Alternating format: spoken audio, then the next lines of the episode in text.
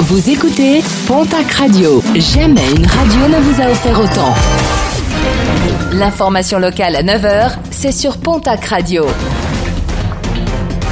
Bonjour Jean-Marc Courage Sénac. À vous et merci de votre fidélité. De fortes perturbations attendues sur les rails ce mercredi en raison du nouveau mouvement de grève qui touche la SNCF.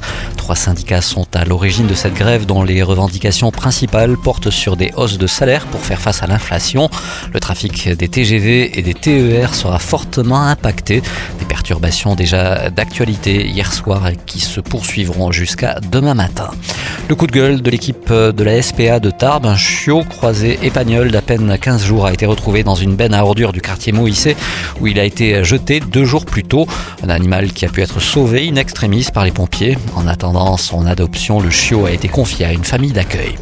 Les salariés de AAA en grève hier sur la zone aéroportuaire de Tarbes-Lourdes-Pyrénées, un mouvement suivi par 80% des salariés de l'atelier. En cause, les discussions autour des négociations annuelles obligatoires au sein de l'entreprise. La direction propose une prime de 200 euros. La CGT en demande 1500 et de rappeler que beaucoup d'efforts ont été réalisés par les salariés pour répondre à l'augmentation des cadences de production. Résultat de l'étude toujours attendue, celle commandée par le Conseil départemental de la Haute-Garonne suite au passage d'un convoi hors gabarit sur les deux ponts de Ravi la semaine dernière. Les passages successifs d'une grue de 90 tonnes et d'un semi-remorque de 55 tonnes sur ces ouvrages limités à 19 tonnes ont endommagé les deux structures. Dans cette attente, la RD 46 qui franchit ces deux ouvrages et permet l'accès à la station de Superbannière et à la vallée du Lys a dû être fermée. Une plainte contre l'entreprise a été déposée.